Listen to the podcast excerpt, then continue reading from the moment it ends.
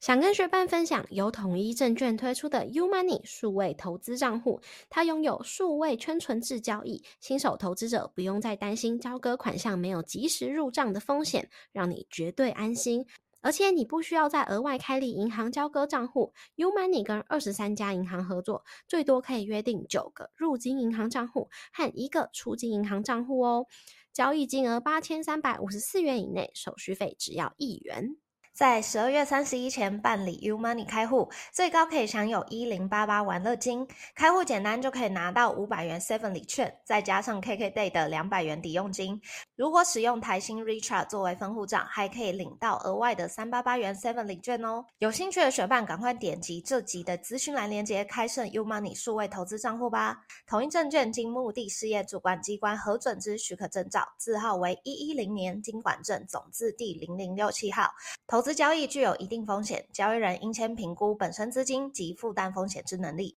Hello，我是 Cindy，我是 Shirley，欢迎回到理财学霸，和我们一起累积理财小知识，扩大财务舒适圈。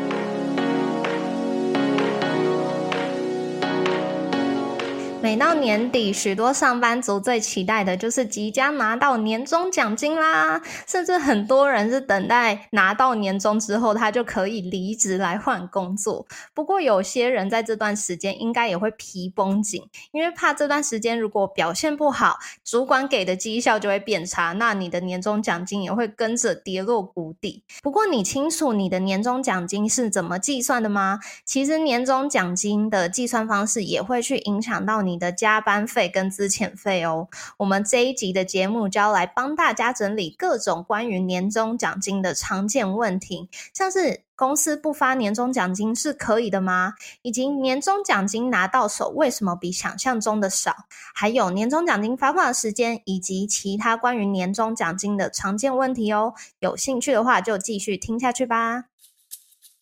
那我们就直接先来解答公司到底要不要发年终奖金。其实答案是不一定。虽然在劳基法第二十九条中有规定，事业单位于营业年度终了结算，如果有盈余，除了缴纳税金弥补亏损、提列股息公积金之外，对于全年工作没有过失的劳工，应该要给予奖金或是分配红利。但是这条法条中，奖金不一定就代表着年。中奖金哦。如果我们以近期的法院见解来看的话，这个法条中提到的奖金比较像是有恩惠、勉励性意义的奖金，并不属于工资。所以在劳资双方没有特别协议的情况底下，公司也没有一定要发放年终奖金的强制规定。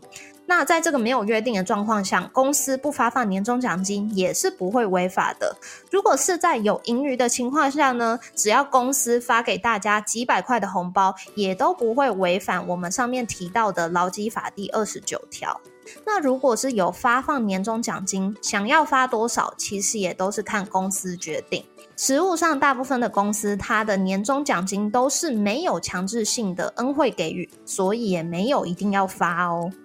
那如果是有先跟公司约定年终的状况呢？在你入职的时候，其实可以跟公司谈年薪，例如协商你的年薪十五个月等于直接保障年终三个月，那么这样子年终三个月就不算是恩惠性的奖金性质，而是工资的一部分喽。虽然名义上是年终奖金，但是在劳资双方有协议的情况下，这份奖金已经不属于奖励性质，而是因为你工作而获得的酬劳。这种情况下，就算公司整年度发展不好，没有赚钱，老板想要叫你供体时间，你也可以有底气的拒绝，因为事先的约定，你的年终奖金已经属于工资性质，公司就必须要发放年终给你哦。网络上也会有很多人去查询年终奖金算不算入平均工资？为什么这个问题对大家来说会很重要呢？因为年终奖金有没有算入工资，是会影响到你的资遣费、加班费、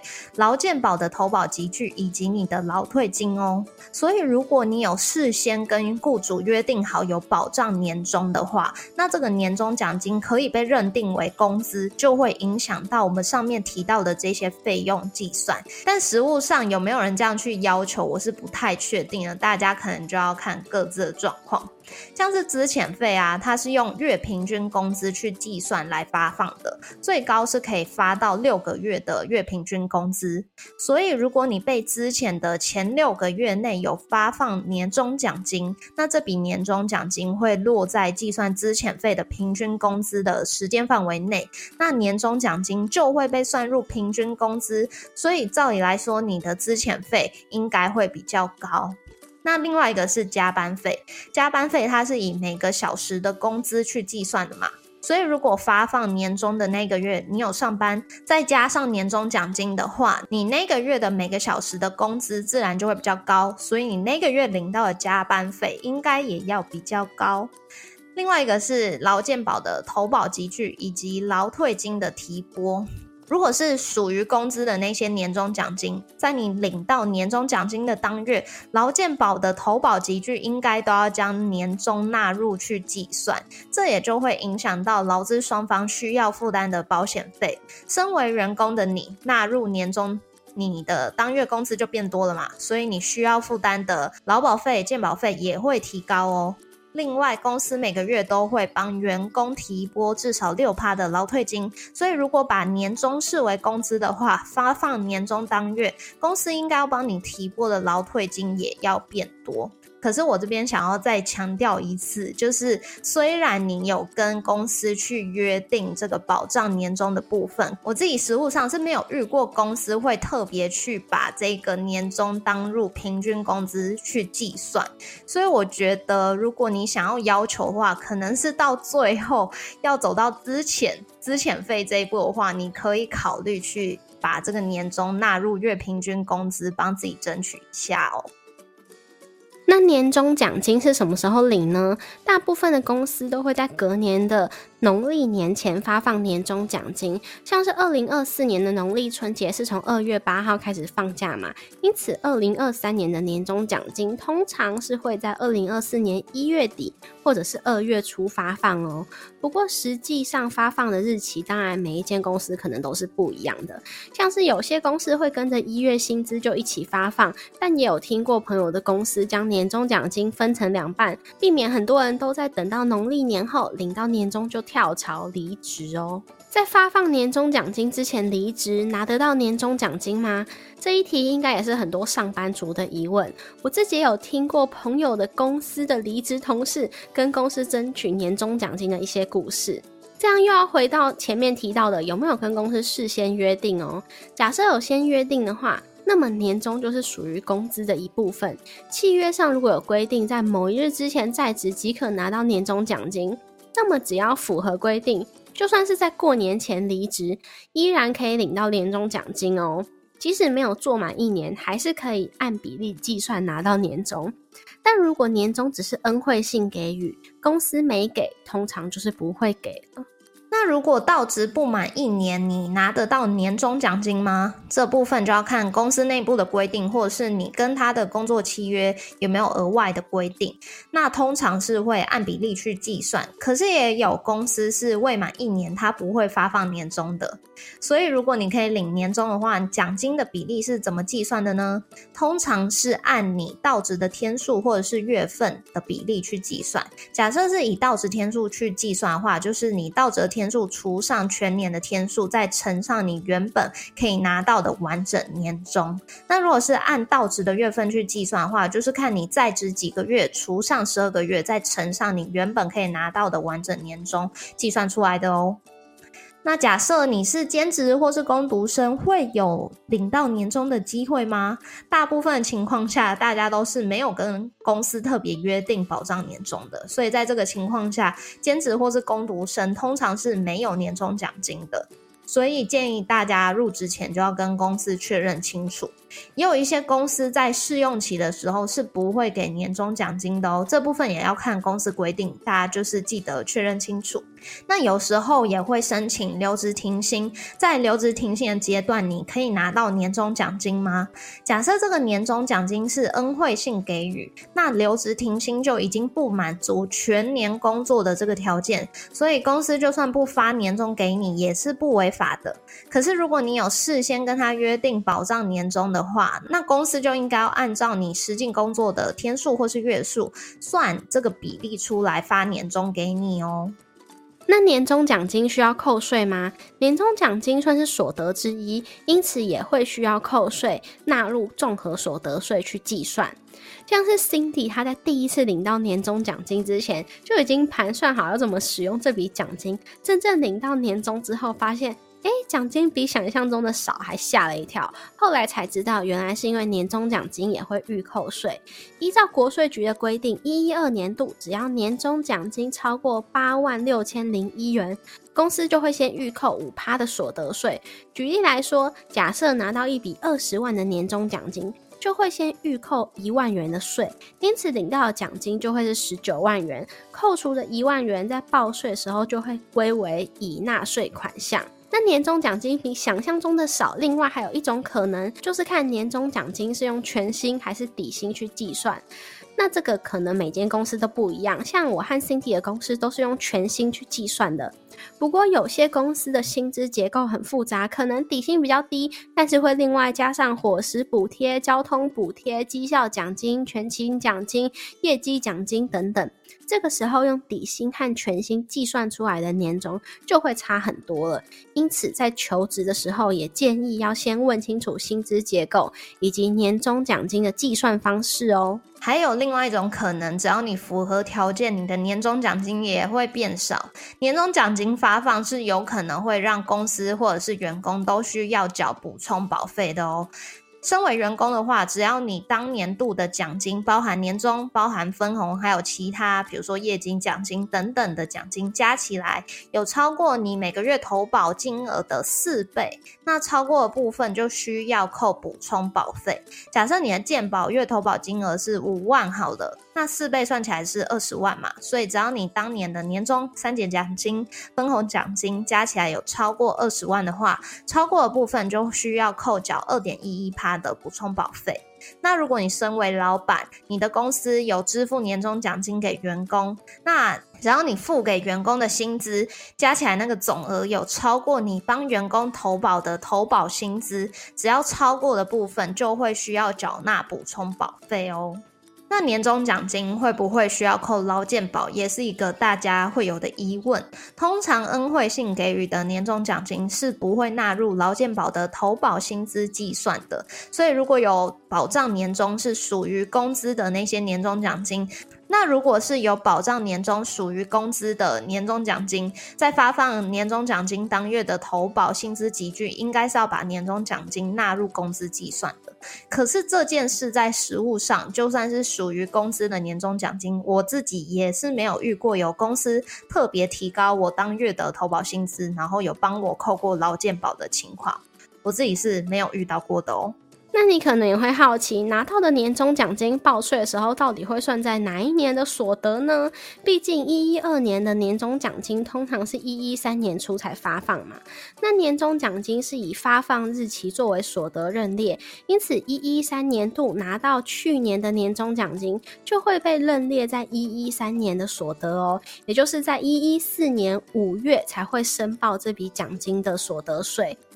那么年终奖金扣税会退税吗？假设年终奖金有被预扣税，被扣掉的金额并不会凭空消失，而是会在所得税申报的时候成为你的移缴所得税款项。如果最后计算出来，你非但不用补税，还可以退税，那么已经被预扣的年终奖金当然也就会被纳入退税来计算喽。那年终奖金有没有固定的计算标准呢？每间公司计算年终奖金的规定不同，除了有些员工会跟公司额外约定保障几个月年终之外，通常公司会看工作态度、出勤、绩效值等来发放。根据一一一一人力银行调查，二零二二年度发放的年终奖金平均是一点三四个月。但大家有听到长荣年终四十五个月啊，所以每间公司发放的标准是不一样的，也没有规定的计算标准，就是看公司自己的情况喽。除了年终奖金之外，在年末也会常常多一笔尾牙奖金。就是看大家有没有抽中。那你知道吗？你尾牙抽中的奖金或礼品也是有机会要扣税的哦。根据所得税法。机会中奖的奖金或给予是必须依法扣缴所得税，但是我自己过去的经验，我尾牙拿到的都是真金白银的红包，也不是公司透过转账给我的奖金，但是我拿到的金额也是没有多到要缴税，所以我从来都没有被扣过所得税。可是像我的朋友，因为他任职的公司员工非常多，所以他的奖金是事后转账到他的户头的，那这种可能就会事先被扣税。什么情况下你的尾牙奖金或是礼品会被扣税呢？如果你是我国境内的居住人，只要你的奖金或者是礼品的价值有到两万元以上，你就会被预扣十趴的税。那如果你不是我国境内的居住人，那无论你的奖金或是礼品的金额多少，都必须要扣缴二十趴的税。所以假设你是我国境内居住人，然后你公司都有将尾牙奖金奖品申报所得税的话，你参加尾牙抽中一台 iPhone 十五 Pro 五一二 GB，它的价值在官网上目前是四万七千四百元的话，因为它已经超过两万元了，所以就会被预扣十趴的税，也就是四千七百四十元。在申报所得税的时候，这个价值四万七千四百元的奖品也会被列入计算哦。不过我实物上是真的很少听到有朋友的尾牙奖金或是礼品被预扣税，所以。如果有这样经验的学伴，也欢迎私讯跟我们分享你的经验哦。那你已经想好年终奖金要怎么运用了吗？如果你想要存起来的话，推荐你几个银行的数位账户哦。首先就是乐天银行的开户礼五百元，你只要在二零二三年十二月三十一号之前，透过我们的好友邀请连接开户，然后在二零二四年的一月十号前成功登录乐天的网银的话，就可以拿到开户礼五百元哦。那第二个推荐的就是远东银行的 Banky，这个活动已经公布到二零二四年。六月底了，所以你只要在六月底之前透过我们的好友邀请连接开户，都可以享有五万以内台币活存二点六趴哦。那超过五万的部分，台币活存是一点三一趴，无上限。那如果你是想要把这笔年终奖金拿去投资的学伴，之前我们推荐过口袋证券，交易手续费二点八折。低收一元，如果你还没有开户的话，本月开户礼是两百元礼券，是各种的百货、美食通路任选哦。所以如果你还没有开户的话，一定要把握这个月的活动，赶快开户。那如果你已经开户的话，也推荐你要在这个月交易满五笔哦，因为只要交易满五笔，不论你交易的是台股、美股、整张股票还是零股，都可以享有抽 iPhone 十五的资格哦。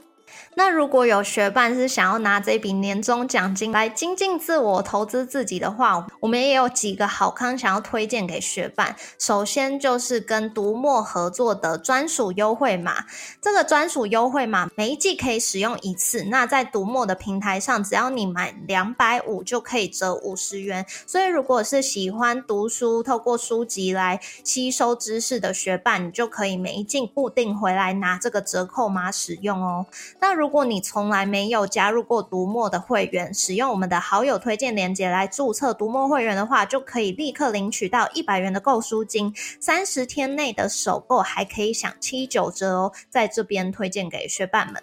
那如果你是喜欢上线上课程，喜欢用影音来吸收知识的话，也推荐我们的哈号专属优惠码给你。这个哈号专属的优惠码可以让你在哈号上面单堂享有八六折，两堂就会八二折，三堂可以享有七九折的折扣哦。你可以透过输入我们的邀请代码，或者是直接点选连接去领这个折扣券。目前这个折扣是到今年的年底，不过要注意一下，如果是目之中或者是万元以上的课程是不适用的。如果你不太确定说，哎，有什么好课程可以去上的话，我们自己近期有上了三堂课，在这边也推荐给大家，像是小资族的保险入门课。其实我们在前几集的 podcast 也有分享过，如果你好奇的话，可以回去收听 podcast 第两百零六集，我们有大概介绍了我们上完这堂课部分的心得。那再来就是买房必知，告别无壳瓜牛的银行带财术。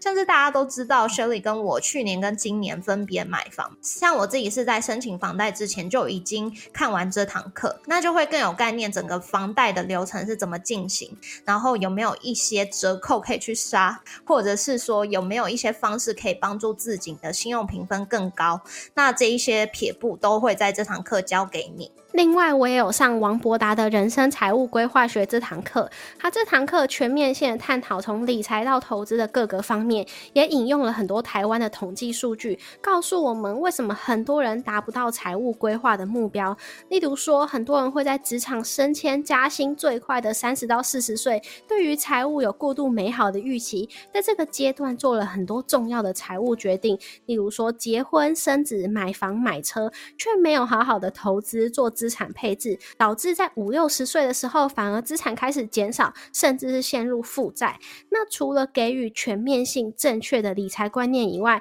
在王博达的人生财务规划学这堂课也有分享要怎么做资产配置，各种的资产类型，从股票、债券、不动产，甚至到原物料、加密货币，他都会分享他如何看待这项资产，他应该在你的资产配置中扮演怎样的角色。所以这堂课很推荐给想要从理财。到投资建立完整的财务规划概念的学伴。那如果你想要上这堂课的话，也别忘了先领取我们的折扣码哦。我们的哈号折扣码直到年底，所以学伴记得要把握时间哦。另外还有一堂 AI 应用时代的这个线上课程，想要推荐给大家。如果大家有收听到我们第两百零九集，就会知道我们那一集邀请了少女凯伦来分享她艺人公司的经营，还有她创业转型的心路历程。那最近凯伦也开了这一堂 AI 应用时代的线上课程，我觉得这堂课很特别，是因为它真的是教你怎么运用整个 AI 工具到你的生活中或者是工作中。那那一堂访问我们也有自费时间，就是请。请教凯伦怎么在我们的自媒体经营中把这些 AI 工具拿出来用。来省我们的时间，或者是加速我们的效率。所以那一集的访谈文字稿，其实是我用 Chat GPT 搭配 Vocal AI 这两个 AI 工具来创造出来的哦。那我实际实测是大概省了三四个小时的时间，所以我也很期待凯伦的这一堂 AI 应用时代赶快上线。那如果你对于这堂课有兴趣的话，也欢迎你回去收听我们第两百零九集，或者是你想要买课程的话，可以使用我们的折扣码。MoneyMate 两百五就可以立刻折两百五十元哦。这个折扣码的使用期限是到十二月二十，所以如果想要下单的学伴，记得要在这个期间内赶快去用掉这个折扣码。那这些我们上面说到的折扣码或者是链接，都会放在我们部落格文字稿还有 Podcast 的资讯栏里面，所以有兴趣的学伴可以再去点击我们的文字稿里面，或者是去资讯栏里面拿到这些折扣码的链接或者是代码哦。那最后就祝福大家年终拿宝宝。如果有年终拿超多个月的学伴，也欢迎你私讯跟我们分享你的喜悦哦。谢谢你在忙碌的生活中愿意播出时间来和我们一起学习。在这边也再次邀请你在 Apple Podcast 和 Spotify 上面帮我们打星留言，让这个节目被更多人听见。今天也是我们节目四周年，也欢迎你到 Instagram 搜寻理财学伴，找到我们来跟我们聊一聊哦。那如果你愿意支持我们，继续把理财学伴做得更好，也欢迎你分享理财学伴给身边也想一起学习投资理财的朋友哦。我们的网站上会有文字版的整理，如果想要收藏或是回顾，也欢迎你上去看看。网址是 moneymate 点 space，拼法是 m o n e y m a t e 点 s p a c e，也可以从节目的简介中找到网址哦。理财学伴，我们下次见，拜拜。我前几天就是看到一个心理师的影片，但是我现在突然想不起来他的名字，我只记得他姓苏。然后我是有时常在关注他，因为我觉得他讲的话，心理师。这个很洗脑，哎，对对对对对，反正就是他讲的话，我有时候是蛮有共鸣的。然后前几天他的 YouTube 就上了一个新片，我也忘记 title 是什么，反正我也没看完，我只是当下有空，然后我看了第一段，没想到第一段我就非常有感触，因为他好像分享了八点，我其实只看了第一点哦。第一点他好像就是分享说，就是呃，他分享一个故事，就是有一个人他在疫情期间内，好像就受到朋友还是老板还是什么同事的关心，就跟他讲说，哎，你疫情期间内千万不要窝在家里不出门，记得去你社区上面的空中花园散散步哦。然后他说，那个人听到当下听到这句话的时候，他是很生气的。其实我当下听到这句话的时候，如果是我的话，我心里。我心里可能会想说，哇，他真关心我，就是我会觉得他关心我这样。可是他说那个人很生气，是因为他社区根本就没有空中花园，所以他心里想的就是说，谁像你一样有钱啊，就是都可以到空中花园去散步。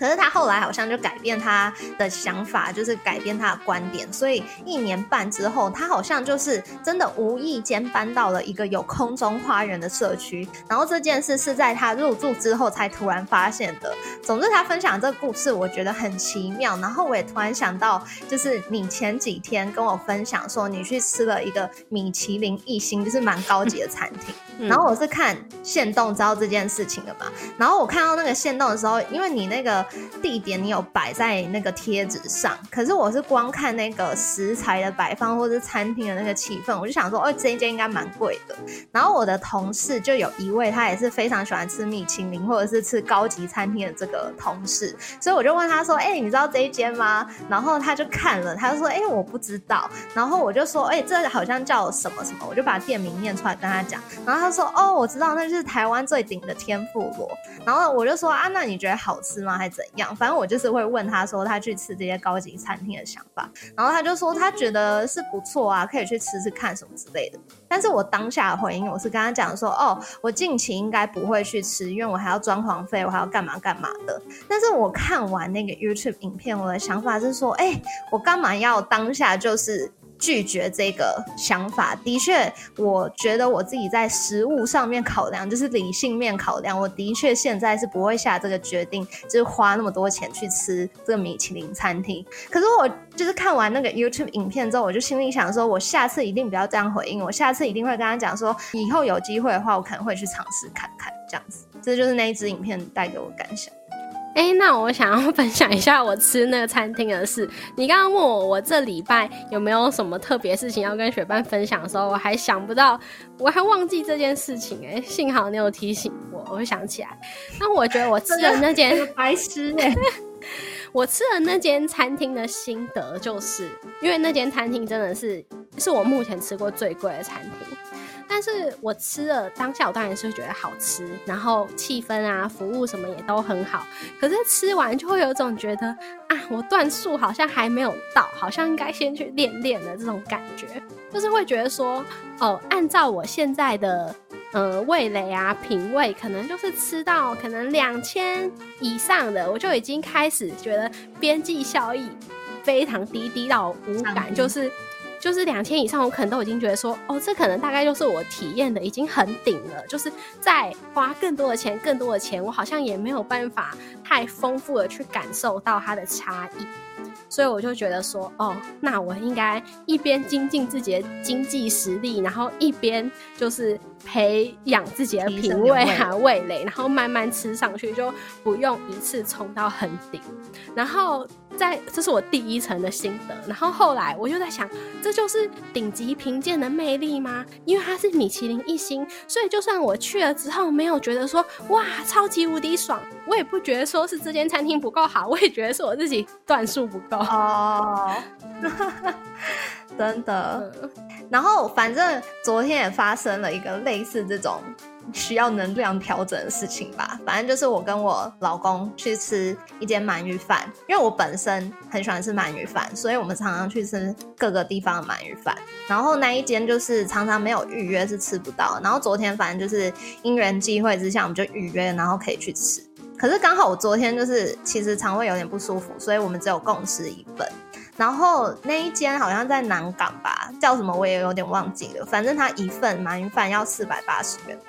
可是我们之前平常爱去的店，就是觉得评价也蛮好吃的店，大概一份鳗鱼饭可能三百或者三百二，所以回来就是在回来车程中，我们就在讨论说，哎，觉得那个鳗鱼饭好不好吃？通常会发起这个讨论就是我本人，因为我很想知道他对这个食物的看法，因为我本人也很爱吃，然后我是会记得我们去吃的每一家餐厅它的口感，或者是牛排啊多少钱啊，它的口感怎样，我是会每一间觉得有不一样的那种人。然后我老公其实他不会，所以我都必须在当下吃完，赶快问他，要不然他几个月后他就会完全忘记是什么口感。然后他就跟我讲说，哦，他觉得有比较好吃，我就说，哎，是哦，那你觉得好吃在哪？他就说他觉得就是感觉烤出来有比较脆，还是干嘛的？我就说那是因为我们之前吃的那一家，它的酱汁就是比较多啊，所以就是自然它的口感就不会那么脆什么的。反正我们就讨论这些。